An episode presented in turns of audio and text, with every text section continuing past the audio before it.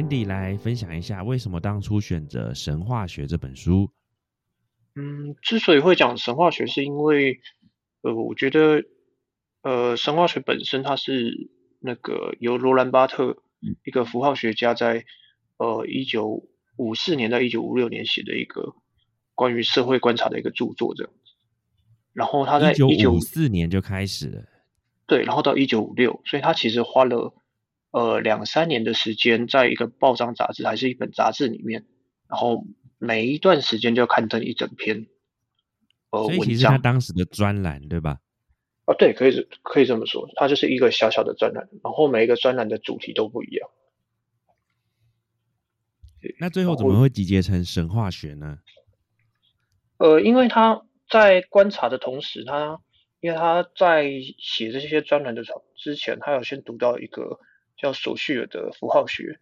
学者的一个著作，然后在主要在探讨符号学的呃呃的形成原理这样子。然后过程中，那个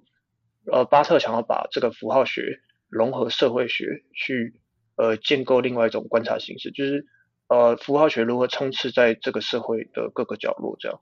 所以他过程中就提了大概五十三篇的文章，然后里面有包含很多不同的面向，这样包含呃摔跤啊、电影啊，然后电影里面还有包含罗马罗马人为什么是秃头，就是他为什么罗马人应该有秃头，但是他都讲罗马人不是秃头，电影里面都呈现不是秃头，然后还有包含玩具跟巴黎有淹水，然后还有在讲爱因斯坦，就是当时的那个。呃，爱因斯坦刚过世的一个事情，然后还有法国很有名的牛排跟炸薯条，最后就是法国当时在抗议的一些情景。各个各面向总共五十三篇这样子。那我之所以会提这个呃这个神话学，是因为我觉得，even 现在呃巴特在看呃这个社会当时社会的这个角度，其实回过头来在当代也是可以适用的。虽然有一些观察的方式不一定一样，但是。我觉得解构的方式是一样，尤其现在资讯又那么的爆炸。嗯，对。所以听起来像是说，这本书是记录了五十几个罗兰巴特当时的一个呃专栏的文章，然后许多东西都是社会的现象的观察跟解析跟解析，然后他用呃你说符号学的观点，然后去诠释这些现象，然后也是说他们有一些神话的性质这样子。对，然后呃，我想想看怎么讲。他如果拿刚刚那个罗马人，罗马人没有秃头，这个用这个来稍微多说明一下，可以吗？哦，当然没问题。那个呃，在巴特那个时候的观察，因为当时有蛮多关于在讲罗马的电影这样子，然后罗马罗马人那个时候因为好莱坞的兴起，所以罗马人那个时候大部分都是美国人在饰演的。嗯哼，那呃当时的。呃，美国人会怎么演罗罗马人呢？就是他们会营造一种景象，就是呃，把秃呃，你会在电影里面看到完全不会有秃头的罗马人，然后那些罗马人都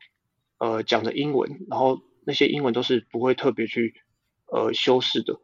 这样子，然后就是表现出一种修饰的，所以是比较什么野蛮的感觉吗？呃，所谓的不会特别修饰，就是他们想表现的像罗马人，但是又表现的是不像。哦，你是说就像是那种呃那个时代的美国人，然后他们想象中他们演出来的罗马都没有没有秃头，对，然后他们之所以营造没有秃头，就是因为想塑造一种呃一种英雄感，一种呃英俊帅气的感觉，就就可以想象那个巨石强森，哎，巨石强森秃头，好，巨石强森有头发，然后他。他把头发遮住，然后他就帅气的，然后穿着罗马的斗篷，然后再加上封底锁，呃，也是一个也都戴了假发，两个都戴了假发，对，然后 他们就英俊帅气的，然后去去饰演这个电影这样子。那当时的那个美国电影在演罗马罗马人的那些角色，都充斥着这种景象这样子。嗯然后除此之外，他们呃会认为没有秃头跟那个有刘海。是一种权力的象征，所以你就可以想象冯迪丑跟那个呃那个呃巨石强森，他们 even 稍微有点秃，但是他们还是会尽自己的力量挤出一丝丝的刘海这样，嗯，对，然后会摆出一个很帅很酷的一个角色，哎，就是很很酷很帅的一个角度，这样子，很酷很帅的一个站姿。然后接着他们，接着他们大家站在一起的时候，他们有新的语言，就是呃那些呃从他们头上或者从他们身上会滴下来很多汗水，然后那些汗水滴的越多，代表他们内心正在交战。嗯，那这些其实过程中都不是罗马人本来的景象，而是呃好莱坞为了为了为了塑呃塑造当时的一种神话感，他把它塑造出来的。对 OK，就是一个，就是一个他们把那个形象去做成一个比较有点刻意塑造出一个不真实的画面，可能为了一些商业效果这样子。对，但既既没有贴近，也没有完全都不参考，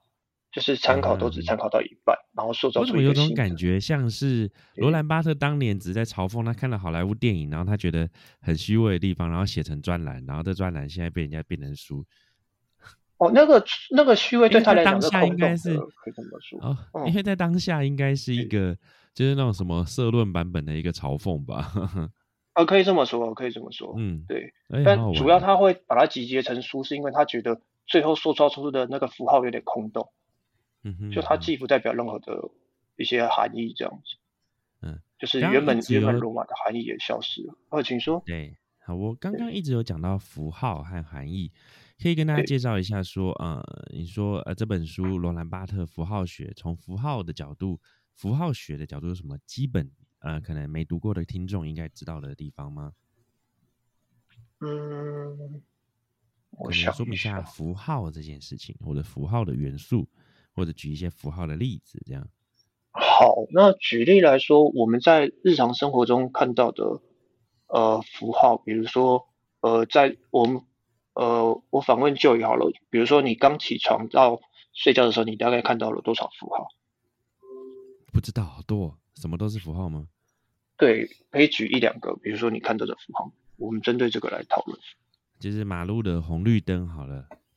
哦，好，比如说马路的、红绿灯，那绿灯代表了什么？绿灯代表绿灯可以走，对，绿灯可以走，那这个符号是我们定义出来的。对，但我们同时也可以呃定义说红灯可以走，可是我们在全世界都有一个规范，就是红灯是停下来，然后绿灯是基本上百分之八十啊，我不太确定，但是对对对。呃大部分的共识是绿灯可以走，但红灯停下来，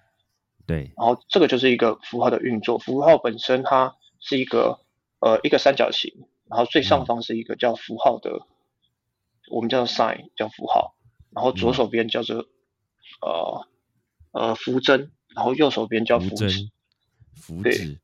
所以对符号是那一个图的本身，呃或者那一那个图的本身。呃，比如说红绿灯，然后再加上红绿灯的这个形象，我们叫做符号。符号对，可是如果只有红绿灯这个字，我们叫做符针，符针，然后那个对象叫符针是它呈现出来的那个文字叫做符针是吗？对对文字叫做符针，或者名称，它的名纸就是称这件事叫符针。对对，名称就叫符纸是哪两个字啊？狗就是符纸的话，符的话是符号的符啊，就是一个嗯。上面一个一个主，然后下面一个符嘛复，纸是纸是那个我看一下啊，地址的笔是址吗？匕首的匕，然后再加一个日，匕首的匕，对福纸对，呃，我想一下，圣旨的旨，就是我们一般圣比如皇帝下哦圣旨符纸，所以你说福纸代表的是福纸代表是符号紫色的对象，就是紫色的比如说对象。比如说以红绿灯为例，的话，就是嗯红绿灯这个形象，嗯红绿灯本身，嗯，对，两个哎，合起来。符号跟符纸有什么不同？我有点搞混。呃，举例来说，我们在还没有，比如说我们现在都是原始人，呼呼呼呼嗯都不会讲话这样，嗯然后我们现在要发明一个，比如说看到一个呃会汪汪叫的东西，我们就叫它一起叫它狗，可是没有叫狗狗之前，它是符纸，就是它只是一个指示对象它，本身就是狗的本身，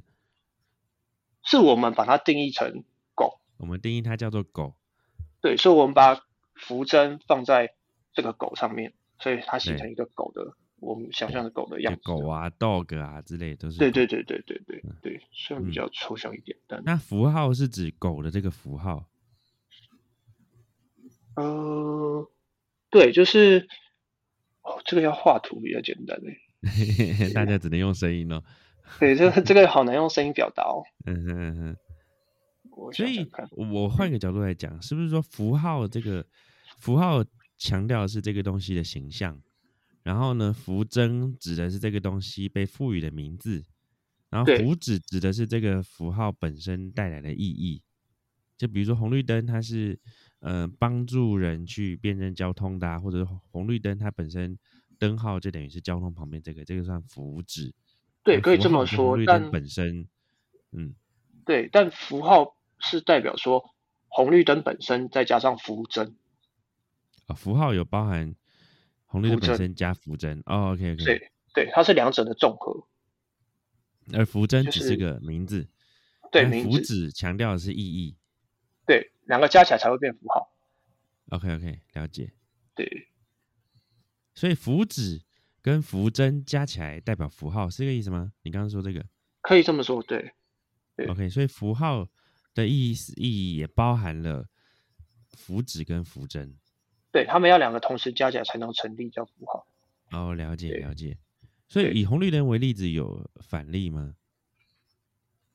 红绿灯，你所说的反例是指呃，嗯比如说呃，接下来就就比如说，你刚说两个加起来才等于红绿灯，那如果只有单独一个，如果单独一个就不叫红绿灯了吗？呃，不，单独一个就不是红绿灯的符号吗？对，我们就不会叫它符号，因为它没有名字啊。哦，比如说我给一个桌子说这个叫红绿灯，但是因为它没有那个红绿灯的功能，所以这个叫做桌子的红绿灯，呃，这个叫做红绿灯的桌子，它就不是红绿灯，不是用红绿灯的符号，对吧？呃，它可以叫做红绿灯是桌子的这个符号，因为因为我们是可以任意指色的，符号这种东西是可以任意指色、任意赋予一个名字的，但大家要有一个共识，这样。因为像狗嗯为什么不叫做猫？嗯。其实都是我们在文化过程中形成特意有一个指色的，嗯哼，嗯就是它是有一个任意性的，就是了解。对，所以哦，我觉得，这 请期待我。我我觉得，我觉得，我想一下，因为 因嗯为我觉得在过程中说书的时候，确实会想把这个再拿来说一遍，所以我应该嗯下一个阶段会想把它把它再说的更清楚。好啊，希望期期待你下一本针对符号学的概念做更深入探讨相关的呃一个主题的分享，这样子。对，因为这本的罗兰巴特主要讲的是双层符号，所以会比一般的符号学会更复杂。对，所以它就变得是，我我觉得我们大家先认识单层符号，然后再再回过头来看巴特，或或许更清楚这样。嗯，好不？那谢谢 Andy 刚刚提供那么一段有点烧脑，然后也是，但是对于理清符号这个概念非常重要的一个主题。那我们换个角度来认识符号，呃，神话学这本书好了。呃，这本书在准备的过程中，或者说呃分享完的现在，你觉得他对于对你有什么收获，或者他对一般人有什么意义？他哪里值得大家来呃理解这些概念跟阅读呢？呃，我很喜欢这本书其中一个桥段，就是讲葡萄酒跟牛奶。葡萄酒跟牛奶，对，就是对于法国来讲人来讲是很重要的事情这样子。嗯但呃，同时间呃，我们忽略掉的是那个，我们就会讲说，哦，葡萄酒就是都是来自法国，但其实葡萄酒并不止来自法国，因为他种的地方可能不是法国，但是我们最后那个那些法国人当时当在一九五几年的时候会说，哦都是来自法国的，所以他们创造了一种新的符号，就是他们其实符号有一，哎，就是新的神话，不好意思，然后神话有一部嗯。分是为了、呃掩盖我们后面的剥削，所以回过到头来，就有一个问题是，我觉得，呃，这个社会上一直充斥着更更多更新的一些神话学这样子。嗯，对，举例来说，我看王力宏这件事又看得更加的鲜明了。对王力宏这个神话学又有什么关系的呢？我们要先进广告吗？还是没有？直接进，好，直接来。好，没问题。呃嗯，王力宏这个神话学，就是我们在两千年时期的时候，我们看那个唱片，因为我印象中就已蛮喜欢唱片的嘛，就是有一个呃早期的一些唱片。音乐的啦，流行歌什么的。对对对对对对。当我们嗯在看两千年，比如说蔡依林啊，然后嗯呃林俊杰啊，然后五月天啊，周杰伦、王力宏他们，嗯其实在当时两千年的时候有一个共同的现象，就是呃大家都会露脸，就是那些偶像们一定要是露脸，而且脸不能遮，一定要是帅气的左脸或右脸或正面，嗯然后再附上一些字，然后字都不能挡到那个那个本身这样子，然后可能会帮这些偶像们塑造一些很阳光、很完美的一些形象。对，对，可是当最近王力宏这些事出来的时候，其实大家正在为什么反响那么大？一部分就是打破他们对于呃其实大家偶像的一个偶像有太多不切实际的憧憬对，然后那个是神话建构出来的。哦对，所以呃神，所以这些神话有点像是说神话学是不是透过符号学的概念在讲说这一些神话其实都是被建构出来的，而神话本身并不是神话这样子。神话本身并不是神话，或者换一个角度来讲好了，对呃，罗兰巴特如何定义神话这个这个词？嗯，神话是什么？在他这本书的概念中，他觉得神话是一种语言，语言一种就是透过语言把把我们原本的意识给扭曲，它就扭是被扭曲后的某种语言。对，然后有一个刚刚没有提到一个很重要的点，就是我们现在在谈的神话跟呃以前在讲的古代神话，比如说阿西里斯啊，然后那种呃雷神索尔啊，是完全不一样的东西。这样对啊，神话大家第一个会想到那一些啊。对，可是他并不是在讲这些，他是讲说我们反而把我们对我们反而把呃现阶现阶段社会的现象当做一种神话，比如说我们把爱因斯坦做一点 mc 平方，呃，把它想象成爱因斯坦就是一个很厉害的人，然后嗯呃就很容易的想出一点 mc 平方一些方案这样子，啊，就是我们把它神格化了。可是其实爱因斯坦那个时候在演讲的时候也提到，爱因斯坦在二十六岁的时候就是一个乳蛇啊。就是一个一个在家里蹲的一，诶就是还要帮朋友朋友帮忙介绍工作的一个路蛇。嗯，对，可我是我们、嗯呃，请说。哎，你说你说，哦，我们在当时在介绍呃，我们现在回过头来看爱因斯坦的时候，或者看一些伟人的时候，我们都会不自觉把它神化。就像刚刚那个阿 Sir 讲到，就是呃，我们在看很多团队或者有一些书籍的时候，他们其实都会有一点呃单一的论调，或是把它呃神化。我印象中是这样。对嗯哼嗯哼，对，所以这本书其实也在谈谈论这件事情，这样子。嗯，听起来像是一种就是呃许多东西被一段扩大了，被放大之，他的认知，他被了解，被太多人了解，被太多人误用之后，他的本质上就获得某种扭曲。我突然想到神话的“神”这个字，“神”这个字应该是相对于人之类人的吧？神话跟没错，就是神性化之后，他就失去了他的人性，失去他像人的这个地方。对对，可以这么说。对嗯，所以这本书读完之后，你觉得是有助于大家去避免平时被神话给洗脑吗？我觉得蛮有帮助的，但我比较推荐的是，呃，这十年来有一个法国学者写出了一嗯本致敬罗兰巴特的书，叫《新神话学》。新神他观察话学，对他观察两千世二十一世纪的一些现代发生的一些神话，我觉得看着这些例子哦会比较贴近于现这位是现在这样。这位是你七月在行云会阅读书院分享的书吗？呃，不会，我觉得应该会先分享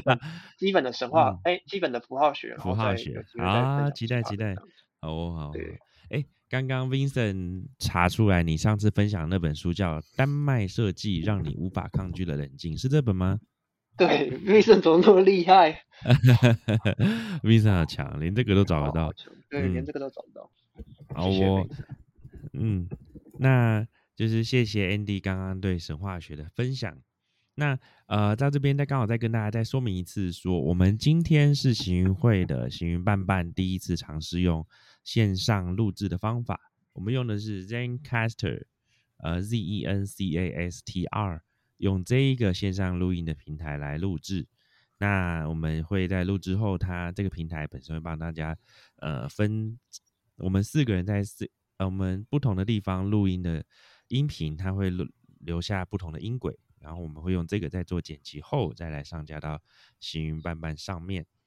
那所以呢，如果听起来到时候有什么不一样的感觉，或者是说觉得呃哪些会想要建议的部分，那我们也可以去呃在后续再做一些检讨跟改进。那如果觉得说就是呃大家的录音的麦克风不够好的话，那大家也欢欢欢迎多多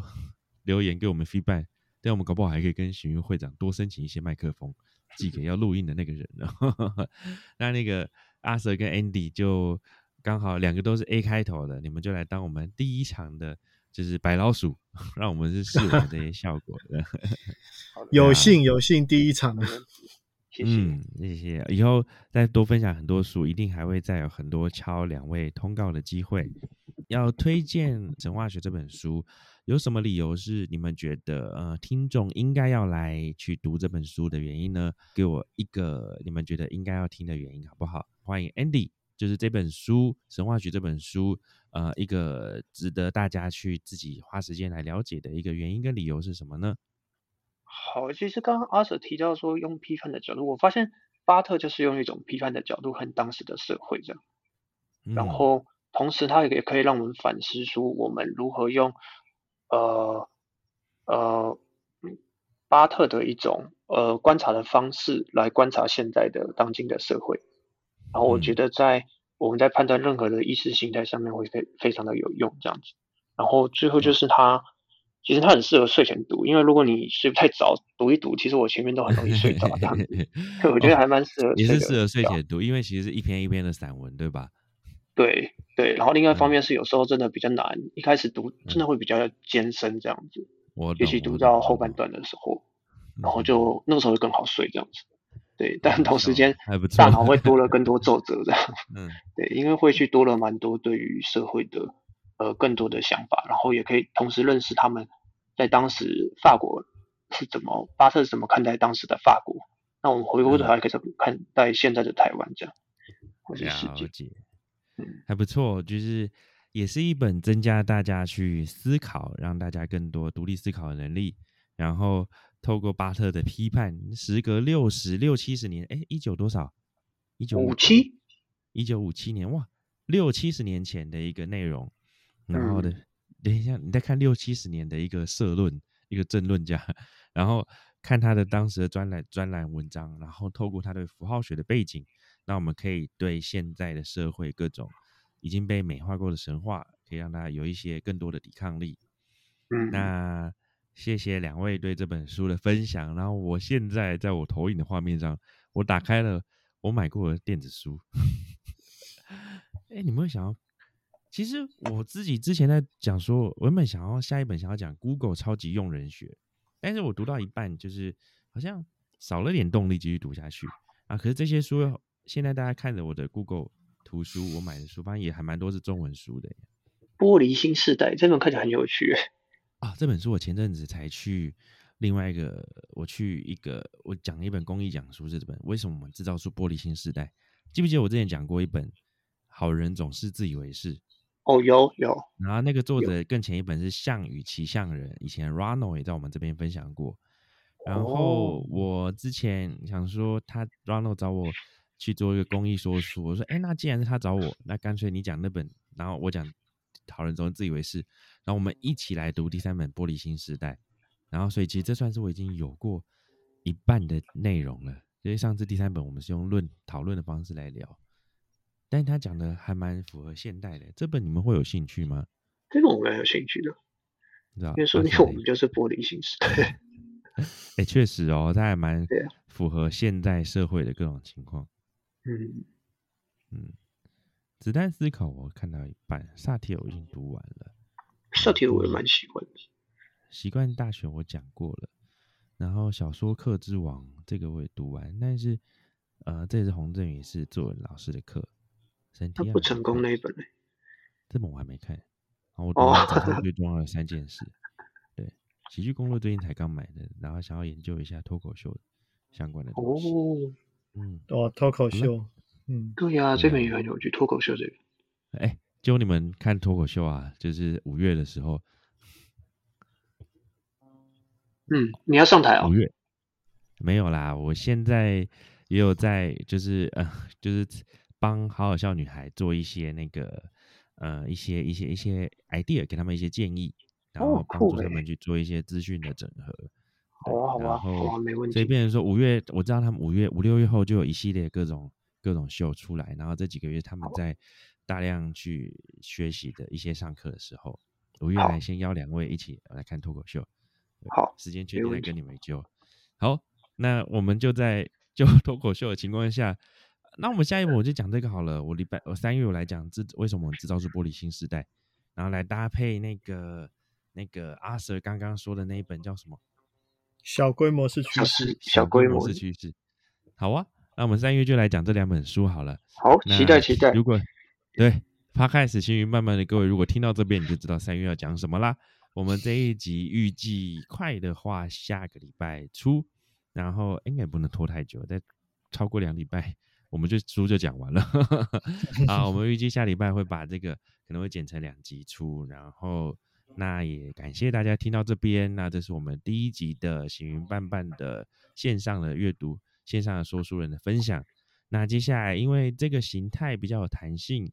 那我们也可能会用这个方法来邀请更多说书人来这边分享一些大家读过的书给大家。那也欢迎各种形态的 idea，大家可以私讯给我。